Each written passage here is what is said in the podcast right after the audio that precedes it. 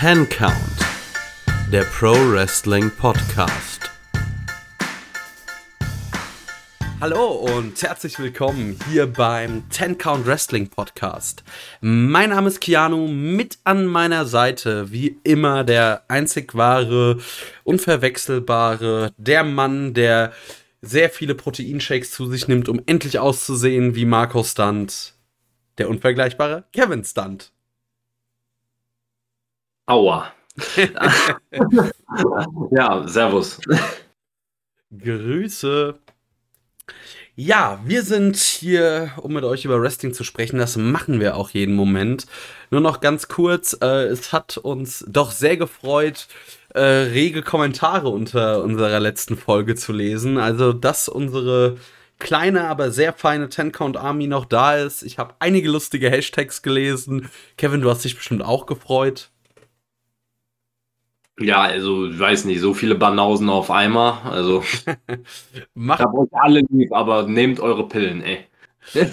also macht genauso weiter. Ich habe da sehr viel Spaß dran. Ähm, das Einzige, also wer behauptet, Essigchips schmecken nicht, hat einfach keine Ahnung. Was soll das denn, ihr Banausen? Nun ja. Ja, da, da gehe ich direkt mal weiter. Die Leute, die sagen, Cola Zero schmeckt nicht, also quasi genau die gleichen, also das ist ja wirklich.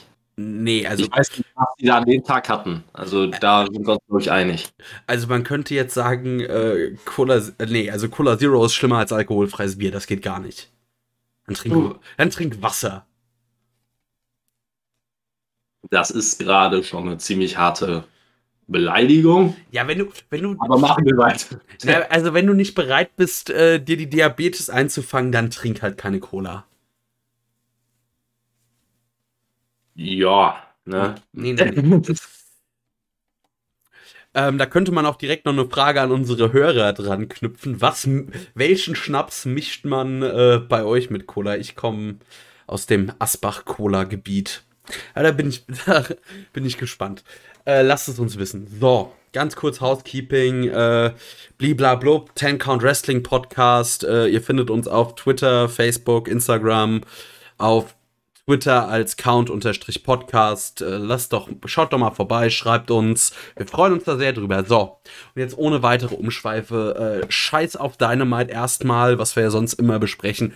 Es gibt genau ein Thema, über das ich sprechen will. Kevin. Ja, ich kann es mir fast schon denken. Neonröhren. Nee, Spaß. Okay, los. Halt die Fresse. Jetzt wird's hier gleich. Also, also ihr hört hier gleich, glaube ich, live on air, wie ich mir einen neuen Podcast-Partner suche. Also nicht, wenn wir über den Highland sprechen. Und zwar, wir starten AEW Rampage, Ausgabe 2, The First Dance. Und ich war hart hyped. Ich habe es samstags morgens gesehen hab nicht auf mein Handy geguckt. Überhaupt nicht. Ich bin aufgestanden und hab's geguckt und war schon so, ey, passiert ist, passiert ist nicht. Was passiert? Und dann geht's los. Wir haben so einen kleinen Card-Rundown. Und dann ohne irgendwie große, äh, das, was erzählt wird, hören wir es. Das, das Gitarrenriff, das ich euch, das ich gleich noch ins Intro schneiden werde. Wir hören Cult of Personality. Und auch da habe ich mir noch gedacht, selbst das haben wir im Wrestling schon erlebt. Es gab mal so eine, so eine Geschichte, da hat Shawn Michaels komplett Montreal geworkt und hat die Musik von Bret Hart spielen lassen. Aber diesmal war es kein Work. Wir wurden nicht verarscht. Es steht auf den Bildschirm CM Punk und dann kommt er raus. Wir sehen ihn das erste Mal nach über sieben Jahren rauskommen in einer Wrestling-Show. Und du hast diesen Mann eigentlich direkt angesehen. Also alle, die irgendwas gesagt haben von äh, CM Punk, verbitterter alter Mann und irgendwas. Eigentlich wurden die schon beim Entrance äh, widerlegt weil du siehst einfach, wie dem Mann die Augen glasig werden, wie der von der Rampe, die er runtergeht, ein Stage-Dive ins Publikum bringt. Du siehst Leute im Publikum weinen. Du hast, ich glaube, den größten Pop seit was weiß ich wann gehört. Diese ganze Halle war außer sich. Diese, und äh, das komplette Lied, komplett Cult of Personality läuft durch. Und es war groß. Ich äh, weiß nicht, also das Ding-Comeback hat sich groß angefühlt. Es haben sich viele Sachen bei AEW in den letzten Jahr, im letzten Jahr oder Jahren groß angefühlt. Aber Kevin, kannst du dich an einen Wrestling-Moment erinnern, der so groß war in den letzten Jahren, der sich so krass angefühlt hat für dich? Nein, kann ich ganz klar sagen. Also ich kann mich an keinen einzigen Moment erinnern, der auch nur im entferntesten drankommt. Also ähm, wirklich, es ist ja so, dass diese CM Punk-Gerüchte sich wirklich, seitdem er quasi die WWE verlassen hat, sprich seit über sieben Jahren, haben sich diese Gerüchte quer durch die gesamte Wrestling-Welt gezogen. Es gab immer wieder Gerüchte, er kommt zurück. Es gibt immer, es gab immer wieder Gerüchte, wann und wie es geschehen soll, wie sicher es doch sei. Ähm, er hat schon diverse Andeutungen immer mal wieder gemacht, hat aber am Ende die Fans ein bisschen geworkt. Ähm, dass das Ganze hier wirklich passiert ist, es fühlt sich noch immer surreal an. Muss man einfach so sagen, wie es ist. Ich finde es extrem geil. Der, ich bin, also so ein Pop hatte ich wirklich, glaube ich, im Wrestling noch nie. Noch nie. Also ich bin komplett ausgemarkt, mitten in der Nacht. Ich habe das Ganze live angeguckt und äh, ich war komplett übermüdet, als dann Cult of Personality angefangen hat zu spielen. Habe ich wirklich an mir runtergeguckt und dachte so, schlaf ich? Träume ich gerade? Passiert das gerade wirklich? Ne? Also ich hatte fest damit gerechnet, dass wenn es in der Rampage-Ausgabe passiert, dann wahrscheinlich nach dem Main Event oder so. Aber ich hätte nicht gedacht, dass man damit die Show eröffnet. Es war am Ende genau die richtige Entscheidung. Die Crowd war so heiß, das kann man sich wirklich nur, das kann man sich nicht vorstellen. Alle, die das noch nicht gesehen haben, die gerade diesen Podcast hören, es werden die wenigsten sein. Wenn überhaupt. Aber ich kann wirklich, das ist keine Empfehlung, das ist ein Befehl. Guckt es euch an. Also, wenn ihr das nicht schaut, dann habt ihr das Wrestling nie geliebt. Und wer irgendwas sagt von CM Punk zieht nicht oder irgendwas, äh, dann, also, oder wer das nicht fühlt, sollte mal zum Arzt gehen. Ich glaube, der ist tot. Also, wer, das ist ein Moment, äh, Leute, wir haben da Wrestling-Geschichte erlebt. Wir haben da, und das sollte man sich verinnerlichen. Wir haben Wrestling-Geschichte erlebt. Ich glaube, das wird einer dieser ganz großen Momente sein. Sagen wir mal, Hulk Hogan, ich, fang, ich gebe mal ein paar durch. Hulk Hogan, der Andre the Giant body slammt und besiegt. Ähm, die Streak des Undertaker, die gebrochen ist. Daniel Bryan bei WrestleMania 30, der die, den Titel gewinnt. Was gibt's denn noch? So, so, so dieses Kaliber der ganz großen Sachen. Sollte AEW irgendwann ein, ich sag mal, WWE-Style-Intro mit den größten Momenten äh, starten, wird das dabei sein. Das ist ein Moment für die Geschichtsbücher und ich bin, ja, ich habe komplett die Fanboy-Brille auf. Ich bin komplett in Love mit diesem Moment und es ist mir scheißegal, weil es war großartig. Ich habe viel zu meckern und glaubt mir, also wenn ich der Meinung gewesen wäre, da hätte AW irgendwas verkackt, wäre ich ausgeflippt. Aber sie haben es auch mal mit der Musikproduktion gut hinbekommen. Äh, das wäre nämlich auch was gewesen es war einfach groß. Und wirklich, man hat diesem Segment Zeit gegeben. Weil, man, ihr müsst euch vorstellen, also für, für irgendwie den einen, der unter einem Stein lebt und es nicht gesehen hat, aber unseren Podcast hört, das würde mich irgendwie schwer verwundern. Man hat hier im Punk war noch nicht im Ring, als das erste Mal in die Werbung ging, weil das, sie sich so viel Zeit dafür gelassen haben und das war gut. Man konnte einfach diesen Moment aufsaugen. Ja, muss ich, muss ich halt einfach komplett zustimmen. Also, es war von vorne bis hinten perfekt gemacht. Alleine auch dieser Moment, du hast es gerade schon angesprochen, Cut of Personality ist komplett durchgelaufen und als der Song verstummt ist, hat man nicht den Song wieder von vorne gespielt, sondern man hat einfach den Moment wirken lassen. Man hat CM Punk stand, äh, glaube ich, zu dem Zeitpunkt noch nicht ganz äh, im Ring. Ich glaube, er war noch vor dem Ring äh, bei den Fans. Man hat einfach den Pop wirken lassen. Die Fans sind durchgedreht. Das Ganze ging wirklich, allein der Entrance ging wahrscheinlich an die fünf Minuten und es war großartig. Es war einfach überragend. Ja. Und man kann da nichts, also wirklich, ich wüsste nicht, was man daran kritisieren kann. Ich habe Leute gesehen, die wirklich online geschrieben haben, ähm, dass sie beispielsweise äh, bei der WWE den äh, jetzt die, den Return von Brock Lesnar oder von oder von Becky Lynch toller fanden, weil es nicht so, weil es ein bisschen überraschender war und das bei CM Punk ja quasi angekündigt war. Also ich habe jetzt beide nicht gesehen und ich äh, will die auch beide einzeln nicht bewerten, aber ich kann mir nicht vorstellen, dass es auch nur annähernd hier rangekommen ist. Weil ich meine, hallo, es ist CM Punk. Wir sind, haben sieben Jahre darauf gewartet. Das ist ein ganz, ganz, ganz, ganz anderes Kaliber an Comeback. Mal ab davon, ob ein CM Punk ein Kaliber eines Brock Lesnar ist vom Draw her. Aber was das Comeback angeht, kannst du das hier einfach nicht toppen. Selbst wenn es angekündigt war, man hat damit alles richtig gemacht. Man hat, zum einen hat man es nicht voll angekündigt. Ähm, das war quasi, ich habe das jetzt im Nachhinein bei diesem äh, Media Ding, das äh, nach der Show, nach Rampage noch gestartet wurde, hat, glaube ich, CM Punk gesagt, dass es eigentlich sein Wunsch war, dass das Ganze äh, eine Überraschung wird. Tony Khan wollte natürlich die Halle voll bekommen, dementsprechend hätte er es lieber angekündigt.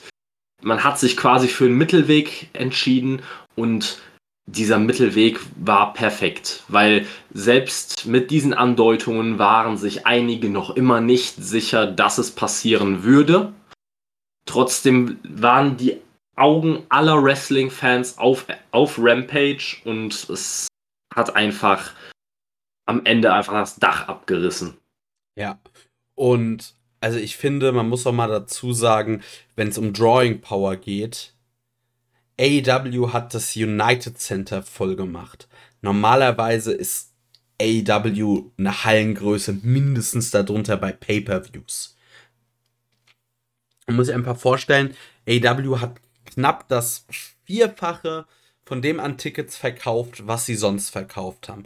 AEW ähm, Rampage läuft Sam freitagsabends um 22 Uhr. Das ist ein absoluter Scheiß-Spot im Fernsehen. Dynamite hat um diese Zeit Quoten von ja, 500, 600, naja, 500.000 war, glaube ich, so gerissen. Äh, Rampage hatte 1,2 Millionen. Rampage hat Raw und SmackDown. SmackDown, das auf einem viel größeren Sender läuft, in der Hauptzielgruppe geschlagen. Also, ähm, Wrestling, Pro Wrestling Tees, also eine Seite, die Shirts verkauft, ist zusammengebrochen. CM Punk war in den Top 20 auf Twitter, fünfmal waren Themen da drin. Also, äh, so das ist, es ist, also es ist belegbar, wie groß dieser Draw war. Ja. Und also das Internet ist über den äh, Brock Lesnar und Becky Lynch Comeback, dass diesen, da gab es nicht so einen Markout-Moment. Ja, ja, eben. Also genau deswegen, deswegen sage ich auch einfach, man kann sich grundsätzlich vielleicht darüber streiten, ob ein CM Punk in äh, langfristig auch so ein Draw sein wird wie ein Brock Lesnar. Aber die, dieser, dieses Comeback, dieses Re äh, dieser Return, das, da kann man sich nicht drüber streiten. Es war einfach unterm Strich perfekt delivered, äh, von vorne bis hinten perfekt durchdacht. Die ganzen Quoten und Statistiken belegen das ganz klar. Also, ich ja. bitte euch. Also wirklich, wer was daran sachlich zu kritisieren hat, bitte. Der kann das von mir aus auch gerne in den Kommentaren hier unter unserem Podcast tun. Wir diskutieren auch gerne. Aber ähm, bitte überlegt euch gute Argumente und kommt nicht mit sowas. Also wer gute Argumente hat, den hole ich von mir aus auch nächste Woche in den Podcast, weil ich will mal jemanden finden, mir wird nichts einfallen. Äh, ja. Das einzig valide, also ich sag mal, Jens hat auf Twitter geschrieben, dass er immer noch findet, dass Nick Gage äh, quasi die größere Nummer oder der, der größere What the fuck-Moment bei AEW war. Da lasse ich vielleicht noch mit mir diskutieren, was jetzt die größere Überraschung war. Äh, aber das ist ja auch subjektiv. Aber jetzt machen wir mal weiter. Und zwar, eigentlich, was ich an diesem Segment so geil fand, war, es gab keinen Cliffhanger und das fand ich großartig. Es war nicht so, wenn es am Main Event gewesen wäre, CM Punk kommt kurz raus und äh, die Show geht auf Air. Nein. Wir kommen aus der Werbung zurück und wir sehen CM Punk mit dem Instrument, das ihn zu einem der ganz Großen in diesem Business gemacht hat. Und das ist ein Mikrofon. Weil wir können, es gibt in, glaube ich, allem anderen im Wrestling vielleicht Leute, die was besser können. Es gibt auf jeden Fall bessere In-Ring-Worker. Es gibt beeindruckendere Gestalten. Es gibt vielleicht auch charismatischere Leute. Wohl da würde ich schon äh, auf jeden Fall diskutieren. Aber am Mic würde ich sagen, CM Punk, boah, eigentlich unerreichbar. Ja, einfach auf seine ganz eigene Weise jemand, der einen mit seinen Worten fesseln kann. Also natürlich gibt es Leute, die einen ganz anderen Stil am Mic haben, wo man vielleicht dann diskutieren kann, ob sie auf einem ähnlichen Level sind, nur halt anders. Ähm, beispielsweise finde ich, dass man, dass man The Rock nicht mit CM Punk vergleichen Nein. kann, weil es vollkommen unterschiedliche Stile sind. Aber es sind einfach, das sind Persönlichkeiten, bei denen man wirklich an den Lippen hängt, bei denen man auf jedes Wort achtet. Und ich habe mich selber dabei erwischt, dass ich bei der CM Punk Promo wirklich so dermaßen auf jedes Wort und jede Formulierung geachtet habe, wie ich es eigentlich bei kaum einer anderen Promo in, den, in letzter Zeit getan habe. Also das muss man wirklich erreichen. Klar, ich war natürlich zu dem Zeitpunkt absolut gehypt, aber ich bin auch fest davon überzeugt, dass dieser Mann einfach ein grandioser Talker ist und der hat das wirklich zu keinem einzigen Zeitpunkt auch kein Stück verlernt. Ja, man muss ja allein mal sagen, die Pipe Bomb, diese eine Promo, die geht immer noch manchmal oder ging manchmal immer noch durchs Internet. Mir fällt mir fällt eigentlich fast keine andere Promo ein, die zehn Jahre nachdem sie gecuttet wurde, noch so aktuell ist, weil CM Punk halt eben einen Stil hat, The Rock äh, macht ja viel über Phrasen, über, ich sag mal so, Trademark One-Liners. Und CM Punk macht das ja gar nicht. Der setzt sich einfach hin und redet. Ja. Es kommt einem halt so vor, als wollte er mit den Fans oder besser gesagt mit Freunden philosophieren und einfach über die Wrestling-Welt reden. Quasi so, wie wir es jetzt gerade miteinander machen, so wie wir es mit euch machen da draußen. Ähm, so kommt es einem manchmal bei CM Punk Promos vor. Und ich finde das einfach geil, weil man sich so eingebunden fühlt. Ja. Und auch alle Leute, die irgendwie, ich glaube, auf ihr, auf das Ego von CM Punk abschießen. Also, ganz ehrlich, CM Punks erste Worte nach sieben Jahren in einem Wrestling-Ring war You guys really know how to make a kid feel like Britt Baker in Pittsburgh das eigentlich den ersten Satz, den er spricht, benutzt er schon, um ein anderes Talent overzubringen. Ja, einfach nur genial. Also wirklich ja. zu dem Zeitpunkt, ich, äh, ich, ich konnte mir da ein kleines Lachen nicht verkneifen. Ich, je mehr ich dr dann drüber nachgedacht habe, ich habe mir diese Promo bestimmt jetzt inzwischen an die zehn Mal angeguckt. Ich, äh, jedes Mal finde ich irgendeine Kleinigkeit, die ich absolut geil finde, die, ich, die mir vorher noch nicht aufgefallen ist. Diese Line ist mir aber direkt aufgefallen und im Kopf geblieben. Und das hat er einfach perfekt geschafft. Ne? Also er wusste halt, dass gerade bei seinen ersten Worten, dass ihm da die Fans ja an den Lippen hängen werden. Und er hat es perfekt genutzt, auch in der ganzen Promo ähm, nicht nur Britt Baker overzubringen, sondern komplett AEW und. Und WWE nochmal zu begraben. ja, gut. Äh, wobei ich sagen muss, bei, äh, bei der Promo, ich würde gar nicht mal so sehr sagen, dass er.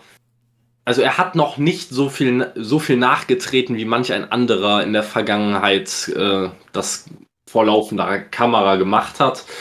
Ich fand, da hat er die WWE gekonnt rausgelassen, auch mit einer guten Begründung, aber da kommen wir, denke ich mal, noch zu. Ja, ähm, und eigentlich das, was, also ich fand's schon, was ich geil fand, war eigentlich eine der Sachen, ähm, also man, er hat ein paar Sachen gesagt und dann die ganze Crowd chantet CM Punk.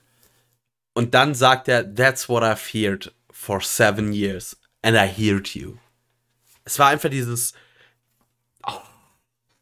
das ist so gut. Also ich weiß nicht, wie wir es schaffen sollen, jetzt nicht eine halbe Stunde über diese Promo zu reden. Ich, ich, ähm, und dann setzt er sich in den Ring und ähm, zieht seine Jacke aus. Wir sehen ein neues CM Punk Shirt, das, äh, keine Ahnung, direkt ausverkauft war erstmal. Und also eigentlich, womit er schon gegen die WWE geschossen hat, ähm, also klar ist es ja auch irgendwie etwas, was WWE ähm, selbst sagt, aber er hat gesagt, am 13. August 2005 habe ich Pro Wrestling verlassen.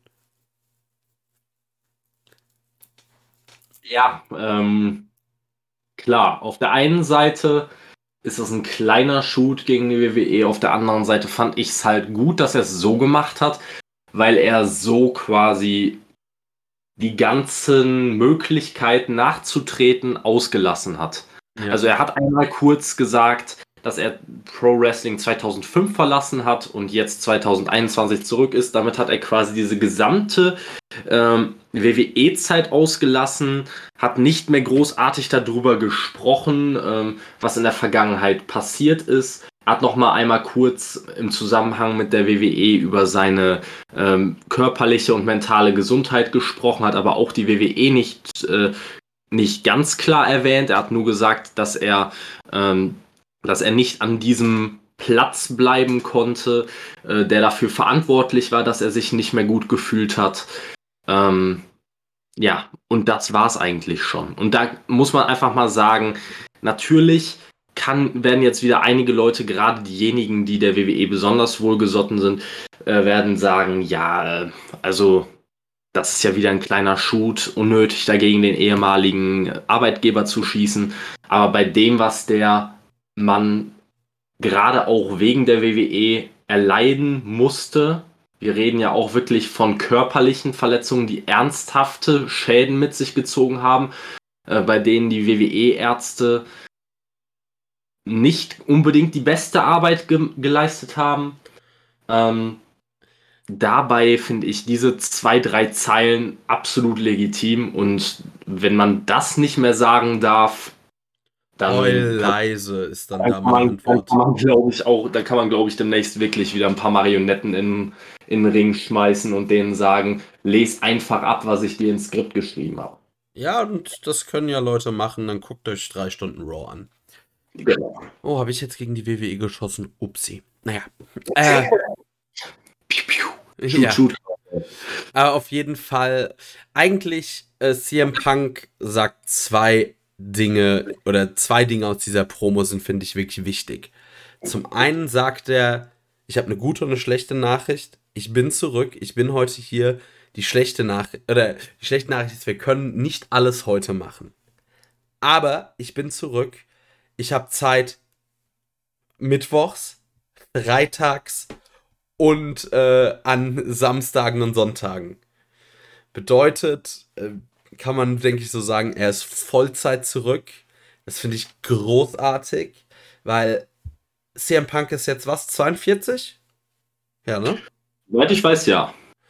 Und ich glaube halt wirklich, wenn das einigermaßen, also wenn er körperlich einigermaßen äh, fit bleibt und ich meine, er hat ganz gute Grundvoraussetzungen. Er hat jetzt sieben Jahre seinen Körper nicht bei der WWE zerschinden müssen. Äh, und das ist kein Shoot gegen die WWE, aber die WWE hat nun mal ein äh, Tourprogramm, das brutal ist. Das, Absolut. Ähm, dann kommt noch dazu, dass CM Punk Straight Edge lebt und ich glaube sogar Vegetarier oder Veganer ist. Äh, Boah, da fragst du mich zu viel. Also, also der Mann lebt einigermaßen gesund. Das ist, denke ich, auch von Vorteil, wenn man sich so überlegt. Das könnte noch mal ein wirklich großer Run werden. Und dieser Run könnte größer werden als äh, sein WWE-Run, weil, seien wir ehrlich, ja, er hat in der WWE große Momente geschaffen, aber sie wurden auch oft irgendwie äh, blöd beendet. Also, wenn man sich überlegt, der Summer of Punk, der hat, äh, der hat stark angefangen und dann sehr stark nachgelassen und das war nicht seine Schuld. Nee, ich glaube, das Problem, dass Punk, oder beziehungsweise es ist ja klar, das ist nicht mal eine Vermutung von mir, sondern das ist ja eigentlich schon, wurde schon in den letzten sieben Jahren zu Genüge diskutiert. Das Problem war ja eigentlich, dass er immer wieder overshadowed wurde von verschiedenen Leuten, unter anderem von Cena, vom, von The Rock etc. Ähm, und so eigentlich selten als das große Main Event Talent behandelt wurde, das er eigentlich war. Ähm, das Problem sehe ich bei AEW in der Zukunft eher weniger. Da finde ich es nur dann spannender, wie man das Ganze gestalten wird. In der Hinsicht, dass der Mann zwar in Anführungszeichen erst 42 ist, aber auf der anderen Seite trotzdem schon eines der älteren Talents im AEW-Roster.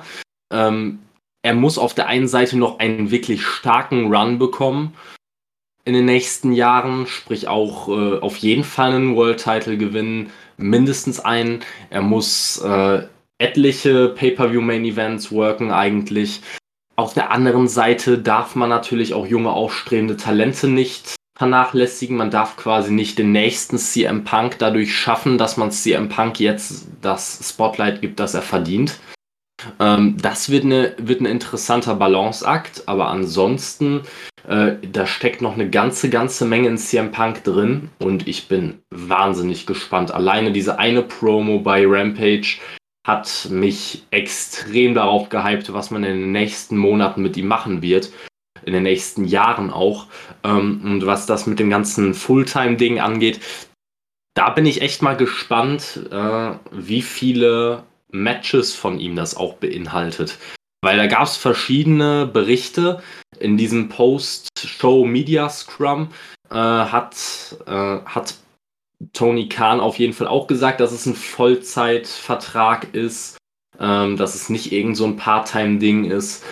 Jetzt ist halt die Frage, ist es in der Hinsicht Fulltime, dass er halt einfach nur bei fast jeder Dynamite oder Rampage-Ausgabe dabei sein wird und vielleicht hin und wieder mal eine, eine Promo hält, um dann ein Pay-Per-View-Match aufzubauen?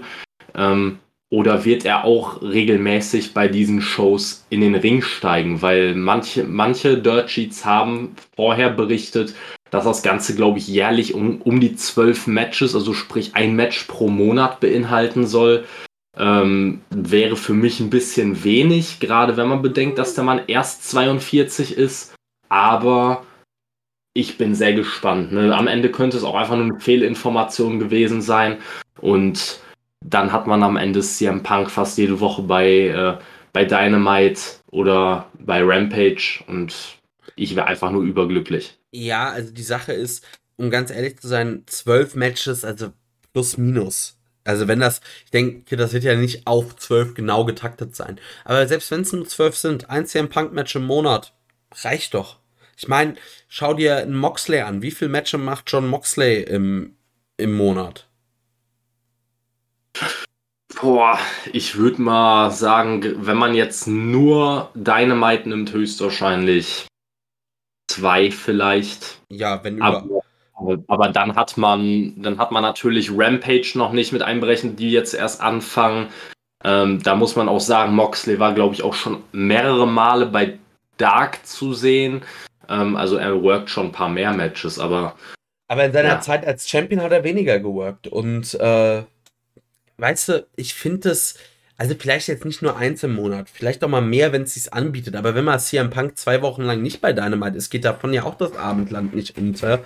Das ist ja dann auch gerade vielleicht gut, wenn man dann, äh, ja, ich sag mal, dadurch dann vielleicht ihn auch nicht immer so präsent hat, weil das ja nicht zu viel Screentime in Anspruch nimmt. Man muss ja aber auch dazu sagen, ja, CM Punk Matches sind wichtig. Aber es gibt ja Wrestler, die von irgendwas leben. Kenny Omega lebt davon, dass er, was weiß ich, äh, eigentlich sieben Sterne-Matches auf die Matte brennt. John Moxley lebt davon, dass er irgendwie geisteskranken Scheiß macht und Darby Allen auch.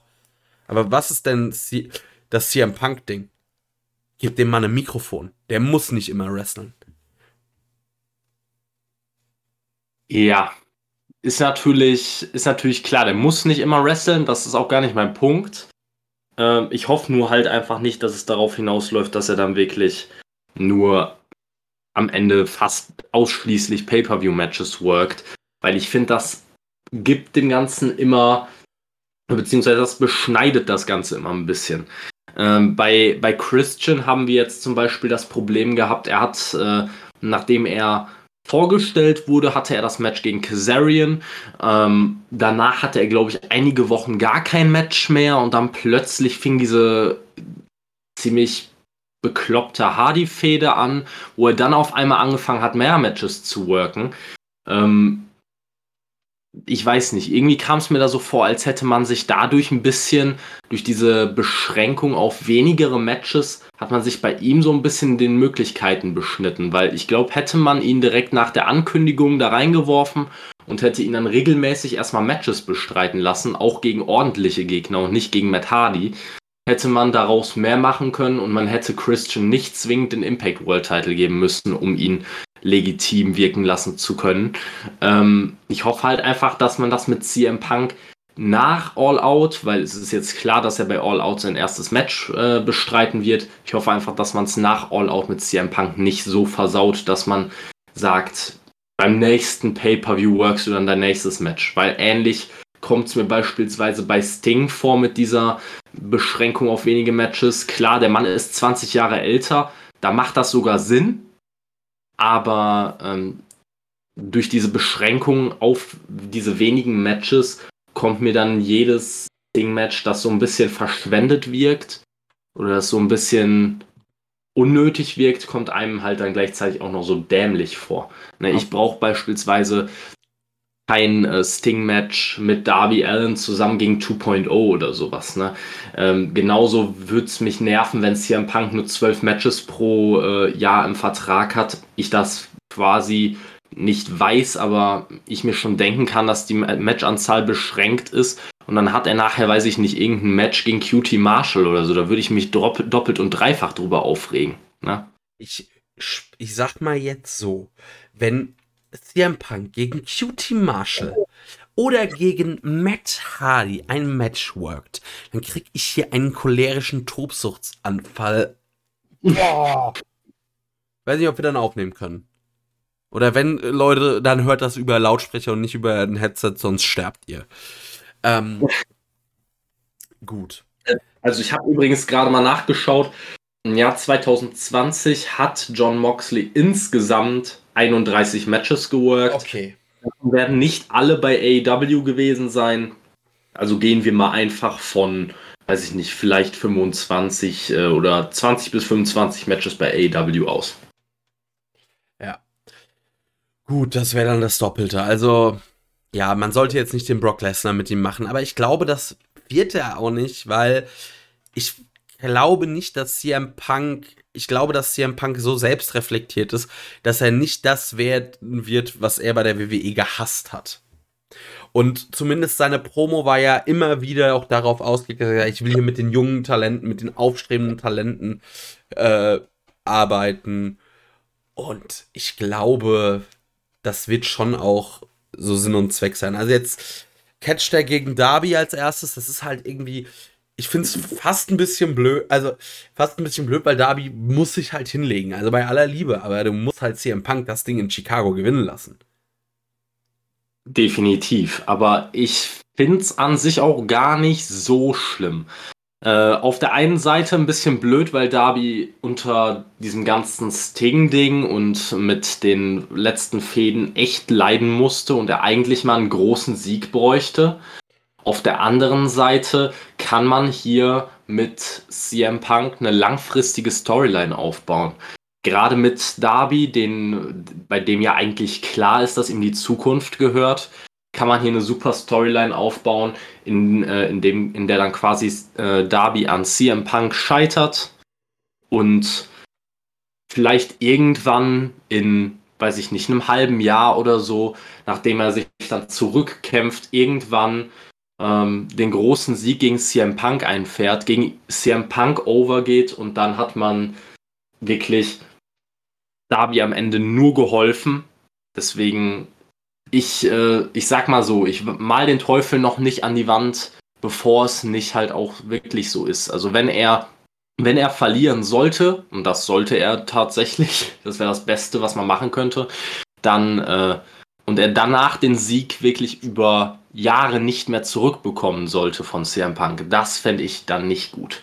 Aber wenn man dann eine Storyline draus macht oder beziehungsweise langfristiges Booking oder langfristige Booking-Entscheidungen damit einbezieht, sehe ich da kein großes Problem drin. Nee, ich eigentlich auch nicht. Ähm, ja, muss man noch was dazu sagen? Nick, jetzt morgen Dynamite. Äh, oder heute Nacht Dynamite. Wir nehmen Mittwochabend auf. Ging nicht früher. Ähm, aber so hattet ihr auch alle die Chance, brav Rampage zu gucken und äh, bisschen feuchtes Höschen zu bekommen. Äh, ja. Kann man eigentlich nur sagen, großartiges Ding. Ah ja, und am Ende fand ich es geil, dass CM Punk einfach gesagt hat, äh, so nach Motto, ja, sieben Jahre sind eine verdammt lange Zeit und äh, ich freue mich über jeden, der gewartet hat. So auf dem Weg aus der Halle holt euch mal jeder äh, eine Free Ice Cream Bar auf mich. Ich fand es einfach genial. Also das ja. war wirklich er war ja schon halb auf dem, auf dem Weg aus dem Ring und dann kam erst äh, kam er erst mit den Ice Cream Bars um die Ecke und ich dachte, echt. Also da hat man wirklich alles getan, was man tun konnte, um eine geile Crowd-Reaction zu bekommen. Ja. Nachher kam ja auch dann wohl raus, dass CM Punk diese Ice Cream Bars aus eigener Tasche bezahlt haben soll. Ja. Ähm, einfach genial. Einfach genial gemacht. Äh, die, die, haben ja fast schon Kultstatus, die Dinger. Also ja. Genial. Und ja, jetzt nochmal zusammengefasst, so CM Punk. Ich bin der Meinung, im, innerhalb des nächsten Jahres muss der Mann World Champion werden. Und also, wenn man jetzt nicht bei Full Gear dem Hangman den Titel geben will, was ich für den richtigen Weg eigentlich halten würde, wäre ich der Meinung, dann muss, dann, dann lass CM Punk Kenny Omega das Ding abnehmen. Dann kann man schon mal sagen, da tut er keinem jungen Talent weh und dann kriegt er das Ding und glaubt mir, er wäre ein verdammt würdiger Champion. Ja, also ich bin da komplett dafür. Ähm, ich frage mich halt eher, wie soll das Ganze laufen, wenn der Hangman jetzt bei Full Gear den Titel gewinnen sollte. Also wir hatten jetzt so viele lange Titelregentschaften. Wenn der Hangman danach auch noch so eine lange Titelregentschaft bekommt, dann dauert es für mich persönlich fast schon zu lange, bis Punk den World Title kriegt. Also für mich ist ganz klar, du musst Punk jetzt wirklich innerhalb von, ich sag nicht mal einem Jahr, ich sag wirklich, der Mann muss innerhalb von einem halben Jahr World Champion werden. Also ein Jahr ist mir fast schon zu lange, wenn ich ehrlich bin. Ähm, aber mal abwarten. Wie gesagt, das Problem ist halt einfach nur, man hat mit dem Hangman jetzt so, man hat es mit dem Hang Hangman jetzt so lange herausgezögert, ähm, dass Punk in diese langfristigen Planungen eigentlich gar nicht richtig reinpasst. Aber man muss Punk da definitiv einbeziehen. Da führt kein Weg dran vorbei. Deswegen wird das jetzt wirklich eine ganz, ganz knifflige Entscheidung, bei der man echt abwägen muss, was einem wichtiger ist. Weil CM Punk wird natürlich jetzt, wenn wir zehn Jahre in die Zukunft gucken, dann ist der Mann knapp über 50. Das Ding ist rum. Ne? Ja. Wenn man Hangman, wenn man zehn Jahre in die Zukunft guckt, ist der Hangman wie alt? 40? Weiß ich nicht, um den Dreh. Also. Hangman ist, glaube ich, 29 oder so. Also dann ist. Ja, dann wird er 39 sein. Ne? Dann, dann, also. Ist er im besten Alter. Ja, dann hat man halt in dem Fall, wenn man da jetzt all in geht, haha, ähm, hat man da halt im Idealfall wirklich einen großen, großen Star in der Zukunft. Es ist ganz, ganz schwierig. Äh, Im Was? Moment, Punk braucht den Titel theoretisch nicht, aber eigentlich fühlt es sich falsch an, wenn er ihn nicht ja. bekommt. Die Sache ist, eigentlich ist die Frage, schaffst du es oder ist es überhaupt noch mal möglich, CM Punk Heel zu turnen? Was ich glaube nämlich nicht, dass es geht, weil das würde vieles leichter machen. Weil, wenn du CM Punk Heel turnen kannst, dann kann der Hangman das Ding Kenny abnehmen und dann holt sich Punk das Ding vom, äh, vom Hangman. Wenn das, aber ich kann mir nicht vorstellen, ich glaube, CM Punk könnte, kann jetzt erstmal machen, was er will. Das ist ein bisschen wie Britt Baker. Der Typ ist so over, den feiert jeder. Und äh, ich wüsste nicht, was er machen soll. Ich kann es mir auch ehrlich gesagt, ich, ich habe keine Ahnung. Also wenn er jetzt nicht unbedingt vor laufender Kamera Negative One GTS verpasst, dann weiß ich nicht, wie er bitte das noch irgendwie... Ich feiern. Selbst dann, glaube ich, wird es schwierig, da negative, ne, negative Crowd-Reaktionen rauszukitzeln. Also... Ja, deshalb. Oh. Es, ist, es wird...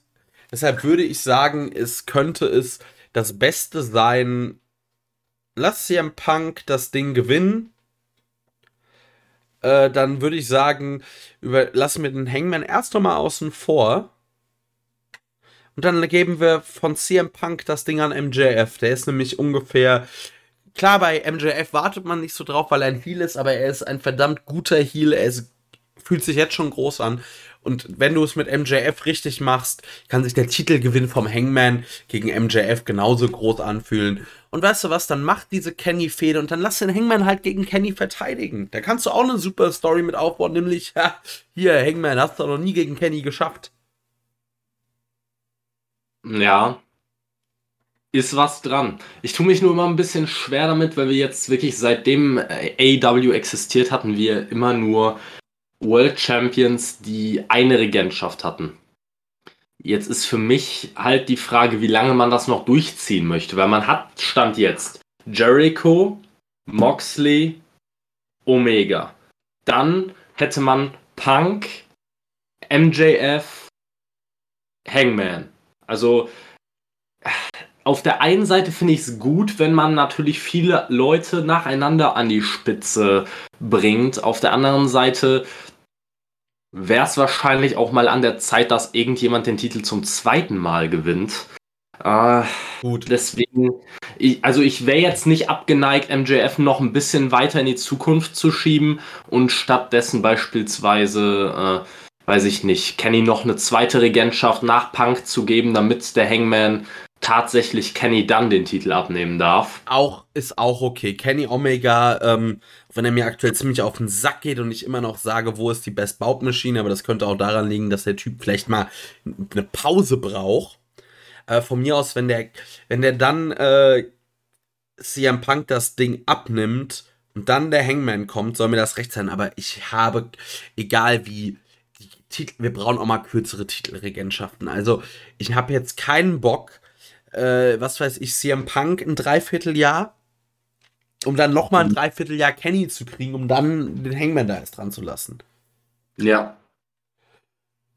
Definitiv. Also man braucht da, man muss da mehr oder man muss da einen besseren Mittelweg finden. Natürlich darf es diese langen Regentschaften geben, aber wir haben halt jetzt wirklich drei extrem oder, oder relativ lange, äh, lange Regentschaften nacheinander gehabt. Ähm, was auch in erster Linie jetzt bei den ersten ein, zwei Regentschaften nicht verkehrt war. Bei, bei Kenny muss man ehrlich sagen, es fühlt sich langsam ein bisschen erzwungen an, auch einfach weil der Hangman sich vor, vor Monaten schon so heiß angefühlt hat, dass man dachte, ja. wir könnten ihm den, den Titel abnehmen und der richtige Moment einfach verschlafen wurde. Ja, ich, ja. Ich finde, bei Moxley hat man es richtig gemacht. Das war nicht zu früh, aber auch nicht zu spät. Also zumindest ich war noch nicht Moxley überdrüssig als Champion. Aber als dann Kenny das Ding geholt hat und vor allem die Art und Weise, weil das war auch großartig gemacht, habe ich gesagt, okay, das ist fein. Aber Kenny, ich bin es leid. Ja, gut, äh, wie gesagt, also ich bin an dem Punkt, wo es mir einfach egal ist. Und das sollte das eigentlich ja im, Wrestling, im, Wrestling, eigentlich das Schlimmste, was es geben kann. Also er zieht bei mir keine negativen Reaktionen, dass ich sage, okay, äh, ich möchte unbedingt, dass jemand Kenny Omega wirklich einen absoluten Beatdown verpasst. Ich bin aber auch nicht an einem Punkt, wo ich sage, oh ja, geil, noch ein Kenny Omega Match, wo es wieder eine Young Bucks, äh, einen Young Bucks Eingriff gibt oder so. Also es ist einfach an einem Punkt angekommen, wo ich wirklich gar keine Reaktion mehr darauf habe. Und das ist eigentlich dann äh, ein Zeichen dafür, dass es irgendwas Neues geben muss. Und ich finde, im Moment gibt es nichts, was bei mir eine positivere Reaktion ziehen würde als CM Punk. Nein, und ganz ehrlich, wir müssen uns doch nichts vormachen. CM Punk ist der größte Name, den AEW hat. Der mit Abstand größte Name. Also mir fällt da auch, also dann und dann kommt erstmal lange nichts. Also auch, ja, Chris Jericho ist ein großer Name, aber nicht im Ansatz. Also wie gesagt, man muss sich nur diese Quoten ansehen, was CM Punk da gezogen hat. Natürlich flacht das etwas ab. Natürlich kannst du das nicht, äh, zieht er das nicht jede Woche, weil natürlich auch dieses Comeback so lange erwartet wurde. Aber das wird, äh, ich bin mal sehr gespannt drauf. Ich will ihn als Champion sehen. Ich will ihn ein paar geilen Fäden sehen. Und von mir aus, also ja, Hangman und Kenny, das wäre geil. Aber von mir aus kannst du auch sonst äh, Kenny als, ich sag mal, Roadblock äh, auf dem Weg zu, äh, keine Ahnung, zum Titel, also zum Ding vom Hangman geben. Ich mal jetzt mal das Szenario auf, über, man überlege sich, es gibt ein Match Kenny gegen Hangman, der Gewinner kriegt ein Championship-Match und bei diesem Match kickt der Hangman mal aus so einem One-Winged Angel aus. Wäre bestimmt auch wieder ein kontroverses Thema. Da werden einige Leute dann, äh, da werden einige Leute bestimmt auf den Barrikaden und würden sagen, ah, man kann doch nicht so einen wichtigen Kickout für sowas äh, verschwenden und andere Leute werden himmelhoch jauchzen und sagen, ach, das ist ja genial und passt super in die Storyline. Ich persönlich wäre, glaube ich, eher einer von der letztgenannten Gruppe. Also ich würde, ich glaube, ich fände das genial im, im, Zusammenhang mit der Story.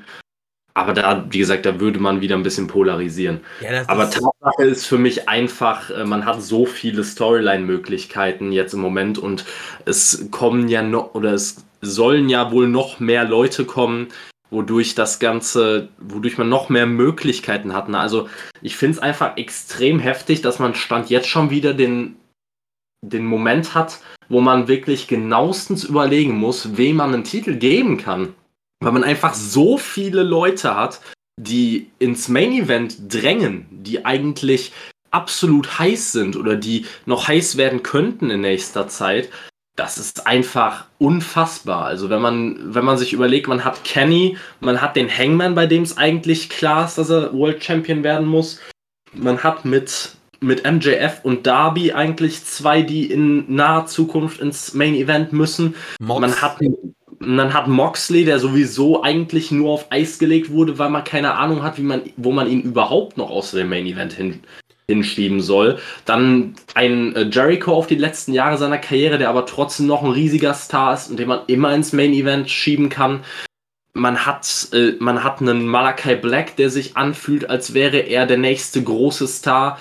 Einen Cody Rhodes, den man theoretisch immer mal in Main Event stecken kann, wenn nicht diese Stipulation da wäre. Ein Jungle äh, Boy kannst du auch, ich behaupte, den Jungle Boy kannst du in vier Wochen auf dem äh, Main Event Level pushen. Das geht ganz, ganz schnell, gibt den zwei, drei große Siege. Ja. Dann hat man noch einen Christian Cage, den man jetzt als Übergangsgegner benutzt. Und dann gibt es noch etliche weitere Gerüchte, die jetzt gerade kursieren. Ja, also ich würde mal sagen, über, Leute, die du ohne Probleme ins Main Event ja. buchen kannst. Ich bevor. würde jetzt nämlich sagen, dann reden wir auch da mal direkt drüber. Äh, also gerüchtet werden. Also Daniel Bryan, da ist man ist man ja auch noch nicht so sicher. Da gibt es Gerüchte, dass er eben zu dieser New York Show in ein paar Wochen auftreten soll. Hätte man direkt noch einen riesigen Namen vielleicht nicht ganz, weiß ich nicht, vielleicht nicht ganz so groß wie CM Punk, aber auch jemand, der extrem over ist, der extrem, äh, ex ja, der extrem zieht, der unglaublich talentiert ist. Ähm, etwas, wo Kevin, glaube ich, äh, absolut zum Fanboy mutiert. Adam Cole. Baby! Baby! Ja. ähm, ja. Und äh, ja, es sind auch Bilder aufgetaucht. Der gute Bray Wyatt, äh, irgendwas Rotunda, saß auch mal in der Crowd bei Rampage. Ja, äh, Also ich habe mir die Bilder ehrlich gesagt nicht so nah angeguckt, ob es jetzt wirklich er war. Aber trotzdem, ich, äh, ich kann mir das super vorstellen. Wir haben ja schon in der Vergangenheit über Bray Wyatt da gesprochen. Ähm, ich kann es mir auf jeden Fall vorstellen, gerade weil er einfach für AEW ein Riesengewinn wäre, nicht nur wegen seinem Namen, sondern auch einfach seine Kreativität. Wenn man dem Mann sagt, du darfst auch backstage natürlich ein bisschen mitwirken und vielleicht gibt er dem einen oder anderen Talent, das selber noch Probleme mit der Findung seines eigenen Gimmicks hat, äh, ein bisschen helfen kann, ne, dann, ja. also der, der Mann wäre eine Riesenbereicherung. So, und ja, immerhin, finde ich, äh, wäre doch dann, dann könnte man auch mal den Rotstift ansetzen und sowas wie das Hardy Family Office endlich aus den Shows kicken oder von mir aus halt bei Dark ein bisschen rumhampeln lassen. Aber außer dem Butcher ist da eh niemand dabei, den man gebrauchen kann. Ja, also ich sag mal so, Butcher und Blade finde ich absolut in Ordnung. Als Aber Butcher Job auch nur mit dem Blade. Äh, Blade ja, ja. nur mit dem Butcher. Ja, das sowieso. Also der, da ist für mich aber auch bei beiden kein Potenzial, dass das noch große Single-Stars werden. Das sind, ist für mich einfach nur ein, äh, ein absolut akzeptables Jobber-Tag-Team. Äh, nicht mehr und nicht weniger. Matt Hardy brauche ich nicht. Private Party hat man komplett versaut und nicht besser aufgebaut dadurch. Also, ja, Hybrid 2 sowieso. Also Jack Evans hat ist gefühlt alle zwei Wochen im Dockhaus, wenn der mal ein, ein Match worked ja, so what, ne? Also braucht man nicht mehr eigentlich. Ja, also Aber, ja. Private Party, ich glaube, da müsste man jetzt doch einfach sagen, hier Leute, äh, macht euch nochmal in die Indies, vielleicht probieren wir es in drei, vier Jahren nochmal. Also, ja. Oder probiert es bei Impact, aber bei AW, in dieser Tag Team Division ist es auch hart, das muss man mal ganz ehrlich sagen. Ich könnte mir auch vorstellen, äh, dass die beiden, wenn sie denn nicht dann dumm gesplittet werden, die könnten auch bei der WWE ziehen mit vielen Sachen. So mit ihrem Gimmick und allem. Ja, ein Problem. Private Party ist ja quasi, äh, ja, man könnte sagen, ein kleiner Rip-Off von, äh, ja, den, jetzt komme ich nicht auf den Namen. Street Profits. Street Profits, danke, genau. Ähm, mit dem Unterschied, dass die beiden wahrscheinlich noch weniger zur WWE passen aus Gewichtsgründen, kann man das so sagen. Also ich glaube, wenn, wenn Vince McMahon die beiden im, im Main Roster sieht, der, er liegt ja, legt ja schon wirklich wenig Wert auf Tag Team Wrestling, aber wenn er die beiden sieht, dann denkt er sich wahrscheinlich, ich nehme irgendeinen, ich nehme wahrscheinlich Omos und stelle ihm wieder hier Nicholas an die Seite. Bis der 15 oder 16 ist, ist der, hat er wahrscheinlich ein ähnliches Gewicht wie einer von den beiden von Private Party und dann hau raus die Tag Team Titel. Also das ist ungefähr so, wie ich mir vorstelle, wie Vince McMahon denkt. Deswegen bitte schick die in die Indies zu Impact Wrestling, aber zur WWE da enden die wie äh, ja, wahrscheinlich wie die, wie die Sing Brothers. Schickst du zu Game Changer. Warum nicht? Warum nicht? Äh, ja. So. Ich würde jetzt auch sagen, wir gehen einfach noch so ein bisschen äh, unchronologisch jetzt durch die nächsten Sachen durch. Äh, wenn wir schon bei Tech Teams sind, äh, der Jurassic Express hat gegen die Young Bucks verloren und wir haben jetzt äh, ja ein, ich nenne es mal Turnier, um dann äh, den Contender äh, bei All Out gegen die Bucks in einem Steel Cage Match zu sehen. Wir haben ein Halbfinale davon erlebt bei Rampage. Da hat äh, der Jurassic Express gegen, äh, gegen wen? Ja, Private Party gewonnen. Super Match. Jungle Boy ist halt einfach Gold. Äh, und dann wird es ein Match, die Varsity Blondes gegen äh, die Lucha Bros geben. Und also, ich würde jetzt auch mal viel darauf wetten, dass da die Varsity Blondes sich hinlegen und wir dann ein Finale haben Jurassic Express ge gegen Lucha Bros. Und da habe ich mir echt gedacht, so, also ich finde, bei All Out müssen die Bugs endlich diese Titel verlieren. Es langt eigentlich schon. Und da muss ich dann sagen, finde ich es ein bisschen komisch, mit welchen Teams man gerade geht. Weil für mich persönlich hat sich vor einigen Wochen eigentlich äh, Proud and Powerful, also sprich Santana und Ortiz, die haben sich für mich so heiß angefühlt, dass ich mir eigentlich gedacht habe, es ist unumgänglich, dass die beiden die Tag Team Titel gewinnen. Ja, aber jetzt hat man auch schon wieder getrocknet. Ja, eben. Jetzt steckt man sie zum zweiten Mal in Folge in Match mit FTA, nachdem sie das erste Match schon verlieren durften. Ähm, das dann auch noch quasi improvisiert wurde am Ende aufgrund der Verletzung von Cash Wheeler. Also ich habe nicht so richtig verstanden, warum man jetzt mit den Teams geht, mit denen man geht. Also am ehesten kann ich mir halt das so erklären, dass man irgendwie den Hype um den Jungle Boy ausnutzen möchte und den Jungle Boy noch ein bisschen mehr pushen möchte quasi, was auch erstmal keine verkehrte Sache ist.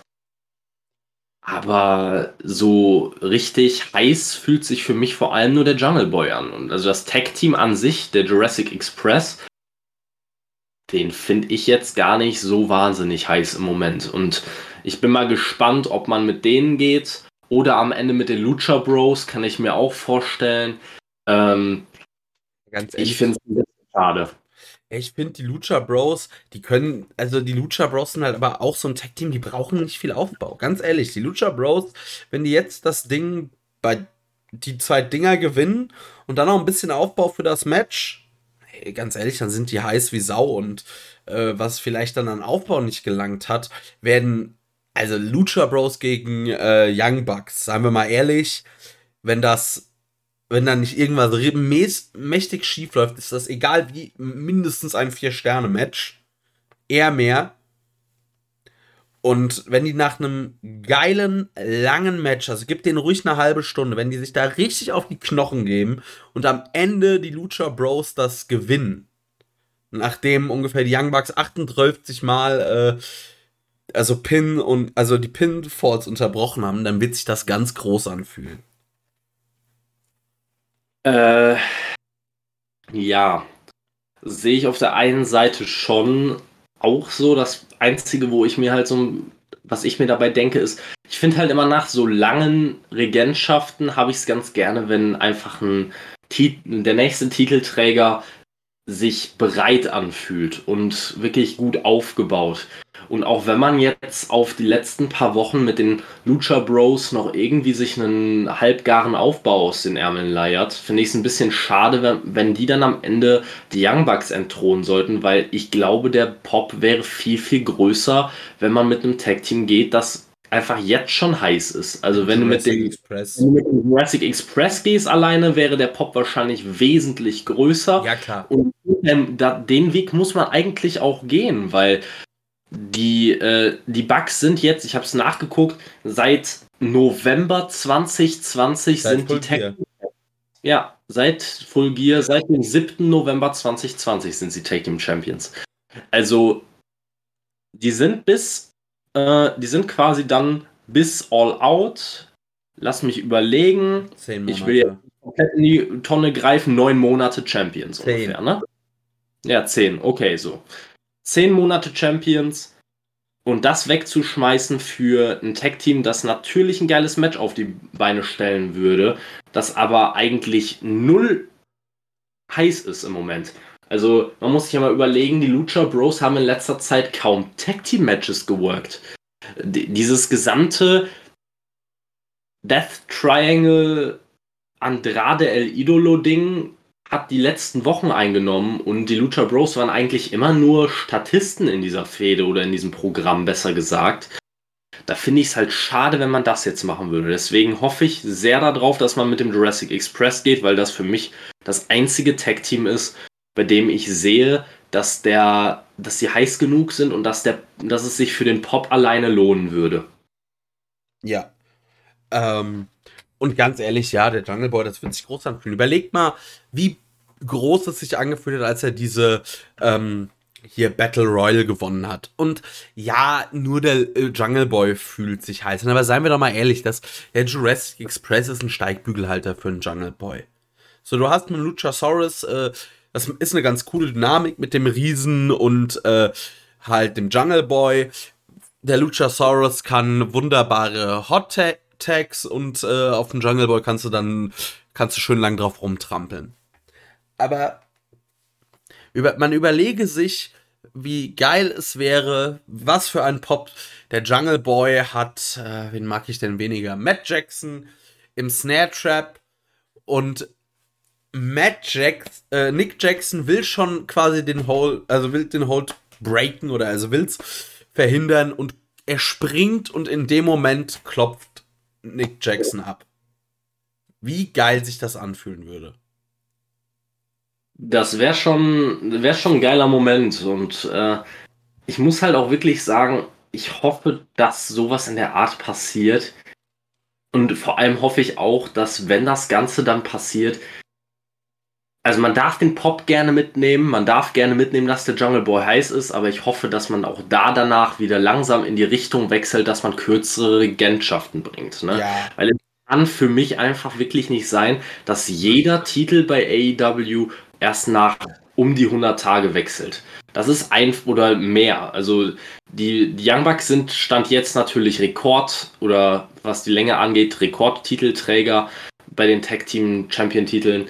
Ähm, aber wir haben davor auch wirklich Regentschaften gehabt. Ich habe jetzt gerade mal äh, die allwissende Wikipedia-Seite aufgeschlagen. Äh, alleine schon SCU äh, hatte als erste Champions 83 Tage den Titel, dann der Hangman und Kenny 228 Tage, dann FTA 63 Tage und jetzt sind wir bei den Young Bucks bei 291 Tagen. Also ja, bitte.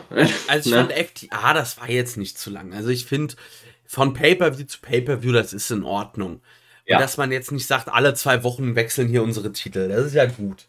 Aber ja ey, diese fast immer einjährigen Regentschaften, auch bei den, beim Women's Title. Also, Britt Baker, ja, ist over wie Sau. Aktuell ist aber irgendwie auch für mich schon wieder ziemlich abgekühlt, weil, boah, irgendwie man halt nichts macht, ne?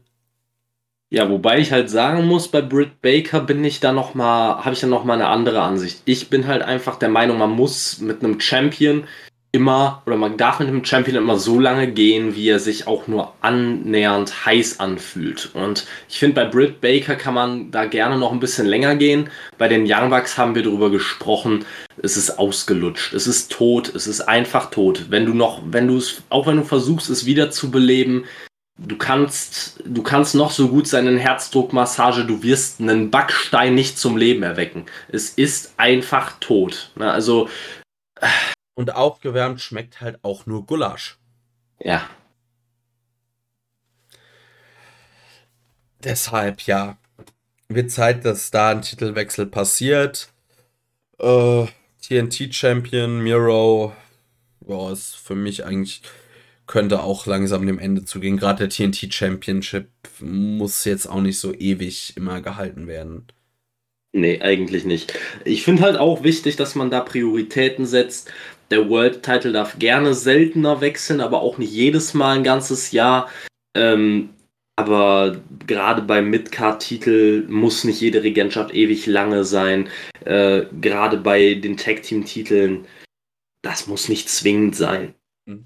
Aber ich glaube, wir haben jetzt auch somit das erste Mal fast mit Miro, ähm, dass da jemand TNT-Champion ist, dessen Weg ich nicht ins Main Event sehe. Also gerade mit den Verpflichtungen noch der letzten Monate, würde ich sagen, ist Miro mit dieser Regentschaft an seinem Limit angekommen. Also ich kann den einfach nicht, oder vielleicht mal als Gegner für einen World Champion, aber ich sehe Miro in nächster Zeit wirklich nicht als einen World Champion Kandidat. Nee, ich glaube aber auch, dass das grundsätzlich vor allem an dem Gimmickwechsel liegt. Also für mich war Miro wirklich wesentlich heißer mit dem alten Gimmick, mit dem Bestman-Gimmick. Das neue Gimmick ist für mich einfach nichtssagend. Es ist wirklich wahnsinnig langweilig und man muss es sich einfach mal auf der Zunge zergehen lassen. Der TNT-Champion hat so kurz vor All Out noch kein offiziell bestätigtes Match. Er ist noch in keiner richtigen Fehde involviert. Ich glaube, man weiß selber nicht so 100%, wo man mit ihm hin möchte. Und das ist halt schon wirklich schade. Also da hat man, da hat man eine Menge verschenkt, vielleicht auch er selbst durch dieses Gimmick, je nachdem, wie sehr er da in, in dem Gimmick involviert war bei äh, in dem Fall. Da, aber grundsätzlich muss ich sagen, ich sehe zwar seinen Weg nicht in den nächsten Monaten zum World Champion, aber er fühlt sich halt für mich nicht wie so ein absolut trockener Mitkader an, der niemals die Möglichkeit hat, dahin zu kommen. Und das ist für mich ein wichtiger Punkt beim TNT Champion Titel, äh, dass diese wirklich trockenen Mitkader auch eigentlich keine Chance haben, diesen Titel zu gewinnen. Also ich sehe zum Beispiel keinen Lance Archer in Zukunft in einen TNT-Titel halten. Ja, ich wollte jetzt auch sagen, also auf der Lance Archer-Skala ist Miro eher noch im unteren Bereich. Aber ich glaube, also da, man muss aufpassen, der könnte auch den Weg eines Lance Archers gehen. Wenn man äh, da jetzt viel, viel falsch macht, kann das tatsächlich passieren. Aber ich bin dann mal noch, äh, mal noch habe ich da Hoffnung. Mal noch habe ich die Hoffnung, dass man auch mal sieht, dass dieses Gimmick auf Dauer einfach nicht funktioniert. Vielleicht ist das auch der Grund, warum man jetzt eigentlich Woche für Woche nur noch irgendwelche äh, Videoschnipsel von ihm bekommt und dann kommt vielleicht in ein paar Wochen oder ein paar Monaten eine kleine Änderung, die schon viel bewirken kann. Aber mal abwarten. Ja. Ähm, worüber gibt's, was gibt's noch zu sagen? Ja, Malachi Black tritt dann heute Nacht gegen Brock Anderson an und der darf dann höchstwahrscheinlich seine Zähne aus den ersten Reihen sammeln. Weil, also wenn dieses Match über eine Minute geht, macht, hat man da was falsch gemacht. Ähm, ja, eigentlich schon. Also muss man tatsächlich sagen, ich bin auch gespannt, wie man das Ganze aufziehen wird. Ähm, ja, also. Ich weiß auch nicht, wie es genau, wie es, wie man sich das genau vorgestellt hat. Ich hätte mir auch gedacht, dass man jetzt in der Zeit, wo Cody nicht da ist, dass man einige Mitglieder der Nightmare Family äh, Malachi Black zum Fraß vorwerfen wird. Ich hatte jetzt eher weniger an Brock Anderson gedacht, aber warum nicht? Ne? Also am Ende. Ich könnte mir noch vorstellen, was auch, denke ich, brauchbares Match sein könnte, äh, dass man Dustin Rhodes gegen Malachi Black bei All Out macht und äh, irgendwie dann Cody kann zurückkommen und vielleicht sich dann auch nochmal von Malachi Black auffressen lassen. Irgendwann. Ja, ja, wäre eine Möglichkeit. Ich bin mir nicht sicher, wie man mit der ganzen Cody-Fehde weitermachen soll, aber da, da ist eh noch eine ganze Menge Zeit, bis man da, bis man sich da Gedanken drum machen muss. Ich bin ja auch der Meinung, irgendwann muss Cody den Sieg von Malachi Black zurückbekommen. Es ist nein. allerdings halt nicht so früh dafür. Nein, Doch. nein, nein, nein, nein. Auf Sonst hat gar keinen Fall. Sonst hat die ganze Storyline überhaupt keinen Sinn. Der, er braucht der, definitiv den Sieg zurück. Für mich ist nur die Frage, wann. Nee, also, Ma nein, Malachi Black muss den gerade nochmal weghauen. Ganz ehrlich. Also, damit kannst du ihn halt direkt in den Main, in Main, also du bist jetzt schon auf dem besten Weg, ihn zu einem, zu einer absoluten Drohung für jeden, für zukünftige Champions zu machen. Und auch wenn er vielleicht nicht den Titel gibt, kann sich dann, kann ein Champion richtig groß gegen ihn aussehen. Und ganz ehrlich, Cody braucht das nicht. Dann lass ihn halt, dann gib Cody halt mal wieder ein anständiges Programm und mach nicht nur Bullshit. Ich meinte damit auch nicht in den nächsten Wochen. Ich meinte damit irgendwann, irgendwann, um damit jetzt einfach mal einen Zeitraum zu nennen, in einem halben Jahr, in einem Ach, Jahr oder wie auch immer. Definitiv doch. Dann ich sonst glaub... macht die keinen Sinn. Da bin doch. ich anderer Meinung, weil man hat die Fehde jetzt so angefangen, dass Malachi Black thematisiert hat, dass Cody quasi auf dem absteigenden Ast seiner Karriere ist. Jetzt muss man eigentlich, wenn man diese Fehde so weiterführen möchte, muss man den Weg gehen, dass man sagt, Cody sieht ein, vielleicht nach noch einer Niederlage gegen Malakai Black, den darf er von mir aus auch noch mal haben. Cody sieht irgendwann ein, okay, vielleicht hatte er recht und kämpft sich dann quasi noch mal zurück. Wenn er dann den Sieg gegen Malakai Black einfährt, dann hat diese Fehde ein Ende und dann macht das Ganze auch Sinn. Da gehe ich mit. Also ja, machen Anspielungen von Malakai Black einfach überhaupt gar keinen Sinn. Ja, ich würde sagen, okay, da ich gehe, also von mir aus lass Malakai Black, also sollte auf jeden Fall nochmal gegen Cody gewinnen. Schick Cody einmal auf Rock Bottom und lass ja. ihn sich dann vielleicht zurück hochkämpfen. Und von mir aus, oder was dann eine coole Nummer wäre, Malakai Black hält entweder von mir aus ein TNT-Champion, dass Cody sich den nochmal holt. Oder von mir aus, lass das äh, so sein, dass Cody dann doch mal den World Champion äh, sich holt, weil er endlich heel geturnt ist. Das auch gehört, ja. Äh, Wäre eigentlich. Und dann lass ihn das Ding von mir aus Malachi Black abnehmen. Weil auch Malachi Black muss irgendwann mal World Champion werden.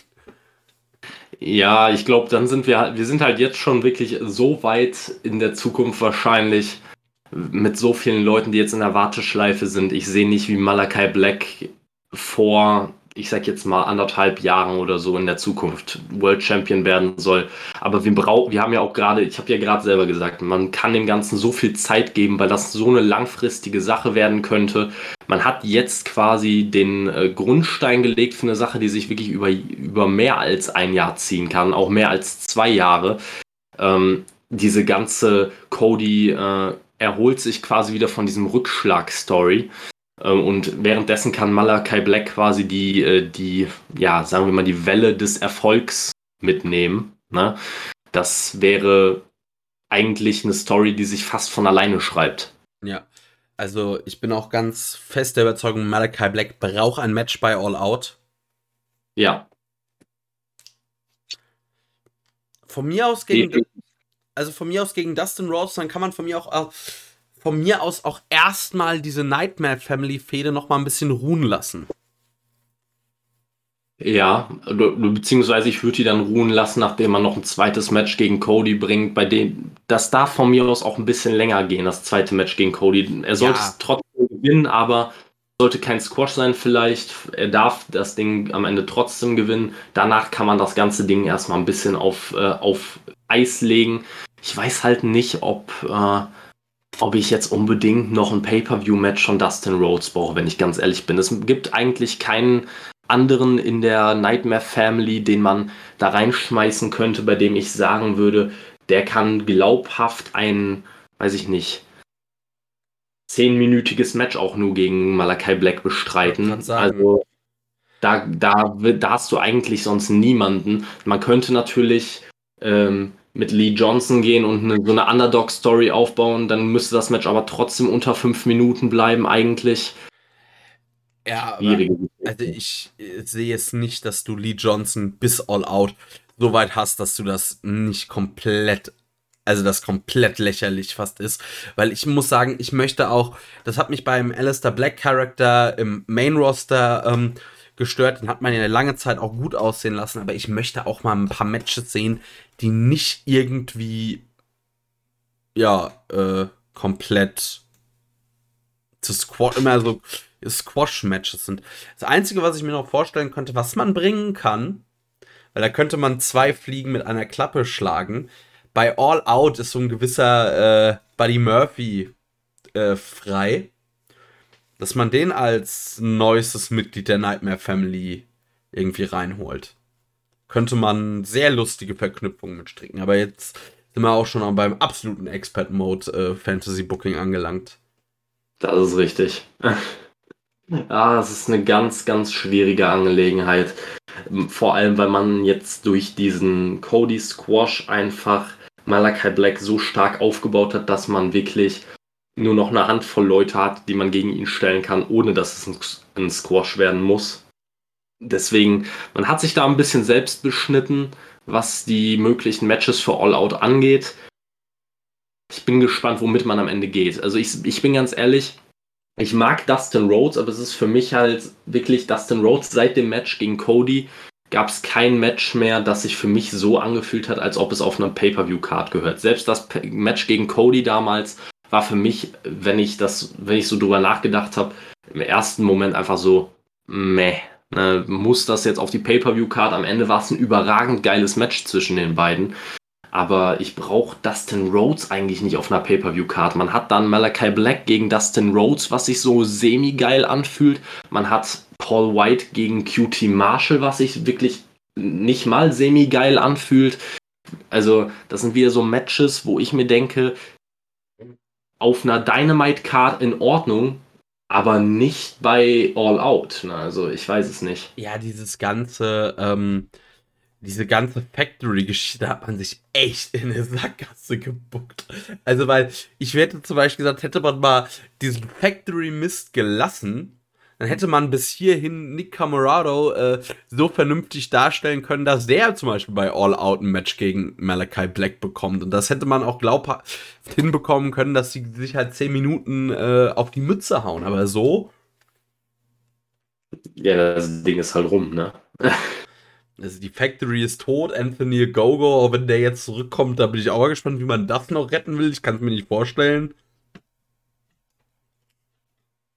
Ja, äh, ich muss auch ehrlich sagen, Anthony Ogogo, ich fand ihn ja schon, ich fand ihn nicht verkehrt, aber man hat so viele falsche Entscheidungen bei ihm getroffen. Und jetzt hat man so viele Neuverpflichtungen, die auch einfach mehr Potenzial mitbringen, die auch schon weiter in ihrer Karriere sind, dass ich einfach nicht sehe, wo man den unterbringen möchte.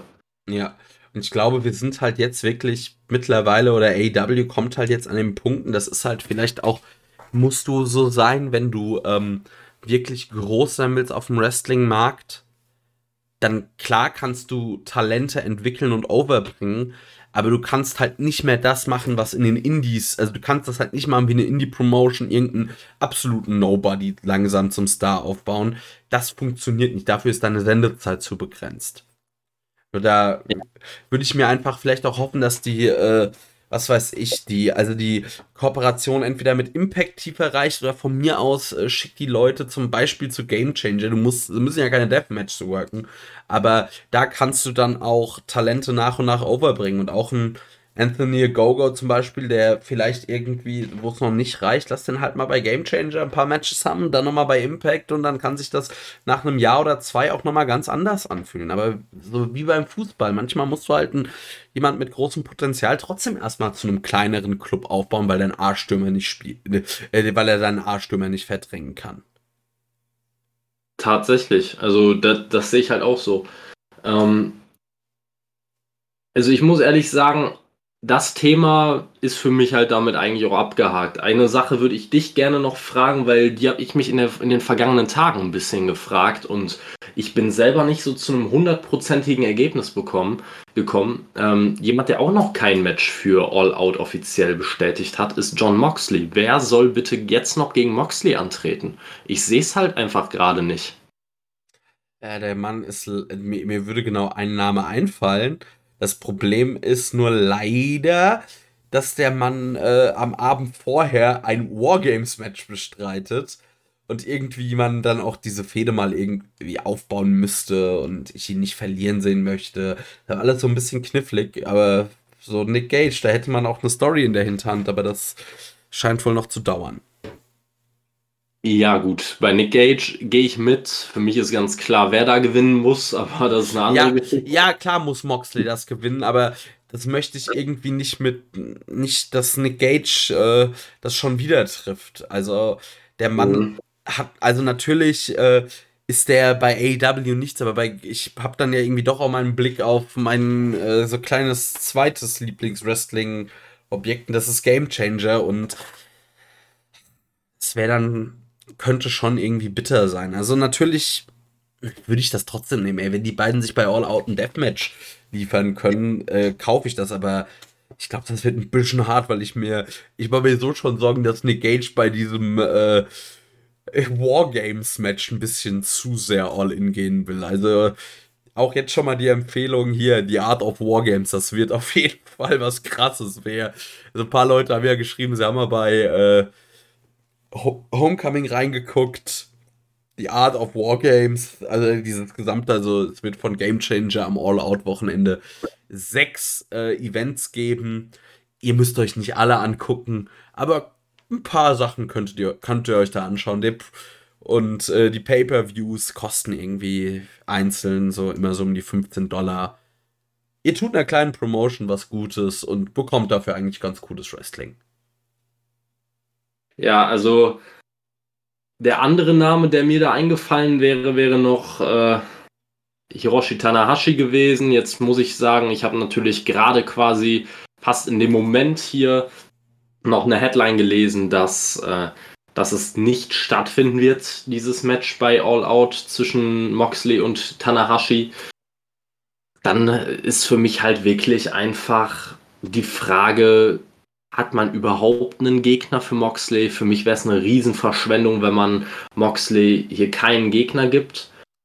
Weil ich muss ja ehrlich sagen, in den letzten Wochen und Monaten hat sich Moxley schon so heimlich zu einem meiner Lieblingswrestler entwickelt. Und ich mhm. finde es echt schade, wenn der jetzt bei All Out komplett leer ausgehen sollte. Ich habe da ähm, noch so eine Idee. Was die wäre. Man nimmt mein absolutes Lieblings-Tag-Team auf diesem Planeten.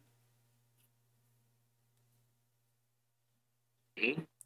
Wel über wen rege ich mich mehr auf als über alle anderen Gestalten in der Elite zusammen?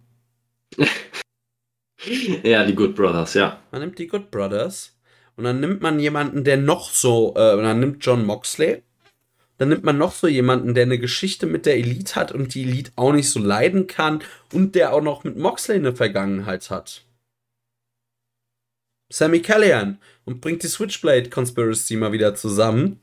Die haben eh äh, Anfang September irgendwo in, bei irgendeiner Indie-Show ein Match. Dann lässt man die halt mal die Impact-Titel gewinnen. Wäre tatsächlich eine Möglichkeit. Ich bin halt jetzt ehrlich gesagt halt kein Fan davon, Moxley schon wieder in irgendein Tag-Team zu stecken, weil man keine andere Idee für ihn hat. Ich fände es halt schön, das wird man bis All Out nicht hinkriegen, aber ich hoffe, dass man nach All Out dann langsam mal wieder dazu kommt, Moxley tatsächlich vernünftiges Singles-Programm zu geben.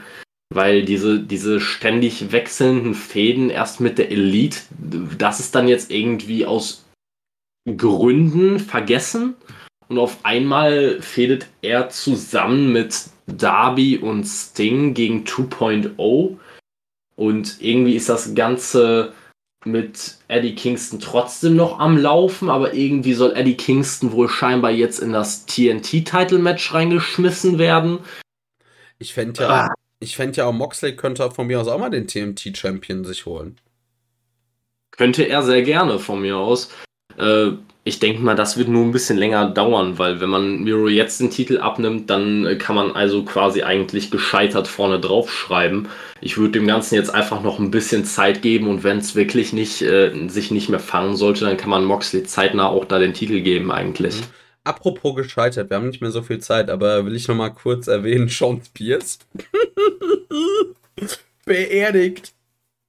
Absolut beerdigt. Alle Leute, äh, Versandmarke drauf, von mir aus zu Impact oder ab in die Indies, aber das hat ja wirklich keinen Wert mehr. Also, ich kann mich jetzt nicht mehr an das gesamte Match erinnern, aber ich meine, ich kann mich daran erinnern, dass er seinen Finisher, den C4, vom ja. zweiten Seite, glaube ich, gezeigt hat und Guevara ist trotzdem ausgekickt. Also, das war einfach, das Match war quasi. Ähm, ja, weiß ich nicht, so für, für mich war das so der Moment, wo ich mir vorgestellt habe, wie Jim, Jim Cornette in seinem, in, in einem, weiß ich nicht, im Wohnzimmer seiner Mutter komplett aus dem Sessel gesprungen ist. Also wirklich erst der C4 komplett beerdigt, damit der Finisher von Sean Spears, der komplett am Boden lag, schon was Booking, Booking technisch, äh, technisches Zeug angeht, der ist komplett tot, der Mann. Den kannst du wirklich überhaupt nicht mehr ernst nehmen. Alles, was er sagt, ist eine große Comedy-Show. Und dann hast du auch noch, ich meine, der äh, 630 Cent von, äh, von Guevara, da ist Sean Spears ausgekickt, wo ich mir dachte, Fuck, wollt ihr mich verarschen? Also ja. es ist Sean Spears, ne? Also der muss auch so einen Move nicht auskicken, ne? Die, die Fehde ist am Ende. Also, also da, da, da, führt kein Weg mehr zurück, voran, links, rechts. Das Ding ist im Ziel. Also das ist in der Sackgasse. Vor allem hätte ich auch gesagt, dass der GTH eigentlich für mich sich weniger wertig anfühlt wie der äh, wie die 630 Centen. Das auch und äh, ich weiß es nicht, ich würde generell auch versuchen, Moves, die sich, oder die, wenn man zu dem Zeitpunkt schon wusste, man nimmt CM Punk unter Vertrag, dann würde ich Moves, die sich ähnlich anfühlen wie der Go to Sleep, runterfahren. Und wenn man weiß, dass Sammy Guevara einen Move im Arsenal hat, der locker auch als Finisher fungieren kann, also der 630 Centen, dann würde ich doch eher sagen, zeige den vielleicht mal etwas öfter als Finisher und nicht andersrum. Ja. Äh, ganz ehrlich, also ja, Pinnacle, weiß ich auch nicht, das Ding hat sich irgendwie erledigt schon wieder. Ja, Pinnacle zum einen und zum anderen auch irgendwie der, der in, den Inner Circle hat man gleichzeitig auch noch mit begraben. Also ich weiß nicht, wie man es geschafft hat, die Fehde, die sich wahrscheinlich beim letzten Pay-Per-View so heiß angefühlt hat wie kaum was anderes, so liegen zu lassen. Also wirklich, Proud and Powerful ist gegen die Wand gebuckt. FTA ist im absoluten Tal. Jericho fühlt sich bald nicht mehr wirklich valide an. Dann hat man nur noch MJF, der irgendwie von dem Ganzen profitiert und alle anderen werden irgendwie so klammheimlich begraben. Ja. Also das ist irgendwie eine ganz traurige Wendung, die das Ganze genommen hat, weil ich dachte eigentlich, durch diese Fehde könnte man zum Beispiel Wardlow ein super Sprungbrett geben. Das ist gar nicht passiert, stand jetzt. Ähm, die beiden Tag-Teams haben komplett drunter gelitten. Man hat dann so einen Ansatz von einem Jake Hager-Push gezeigt, den keiner so richtig verstanden hat. Den eigentlich. Ja, keine Ahnung. Also generell fragt man sich so ein bisschen, durch diese Einzelfäden haben die eigentlich vergessen, dass sie noch Teil von einem Stable sind? Ist das so ein bisschen, weiß ich nicht, äh, Stable-Amnesie oder ja. keine Ahnung. Äh, auf jeden Fall, ich bin ja der festen Überzeugung, äh, schreibt Sean Spears raus und wenn ihr jemanden wollt, der da mit Gegenständen auf Leute eindrischt, dann holt euch halt eine Gage da rein. Das würde ich hart feiern. ey, wenn, ey, ganz ehrlich, wenn du einen asozialen Zerstörer willst, also jetzt nicht so monstermäßig wie Wardlow, sondern einfach der die Leute, egal wie dreckig, zu Klump haut. Bitte. Wer denn sonst? Wer soll das denn besser machen? Er muss ja auch nicht immer da sein, aber ab und an so darf er halt mal jemanden mies niederknüppeln. Wäre eine Idee. Also, da muss man halt also er könnte halt nur einen Teil des Jobs von Sean Spears erfüllen, weil so oft wie Sean Spears sich hinlegt, das schafft. Äh, das macht man mit. Das macht man nicht mit dem King. Das macht man nicht mit dem King. Das schafft auch generell nicht viele im Business. Nee. Aber ich glaube, damit haben wir auch schon super Schlussworte gefunden. Ja, ich wollte gerade sagen. So, liebe Leute, danke fürs Zuhören. Äh, heute mal ein bisschen andere Struktur, halt also das wäre jetzt auch mal interessant, wie ihr das findet. Dass wir so ein bisschen, ich sag mal, weniger chronologisch uns durch Dynamite arbeiten, sondern einfach mal so Freistil irgendwie rumbabbeln. Würde mich sehr interessieren, wie euch das gefallen hat. Äh, alle, die jetzt noch zuhören, keine Ahnung, äh, schreibt mal Hashtag äh, Sean Spears liegt am Boden. Und in diesem Sinne wünschen wir euch, denke ich, eine schöne Restwoche, ein schönes Wochenende. Wir hören dann irgendwie demnächst wieder voneinander. Viel Spaß bei Dynamite, viel Spaß bei der nächsten Rampage. Und macht's gut, Kevin, du hast die Schlussworte. Tschüss. tschö. Ach, äh, wie gesagt, ich glaube, da haben wir schon eine ganze Menge mit gesagt. Äh, in dem Sinne, wenn ihr den Podcast beendet, könnt ihr vielleicht nochmal im Privaten eine kleine Schweigeminute für das Booking von Sean Spears einlegen. Und ansonsten sehen wir uns demnächst. Ciao.